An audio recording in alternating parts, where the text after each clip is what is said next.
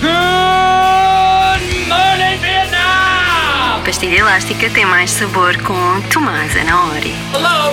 Anybody home? Pardon my French, but you're an asshole. Think the fly.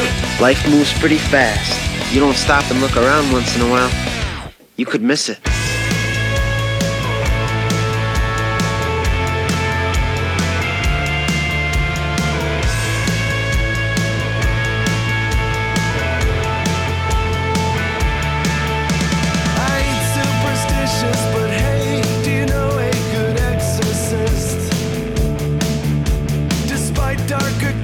fantasies. I've always had a strong bias to exist. And though recent developments seem like bad news for humanity, self pity is always a case of mistaken identity.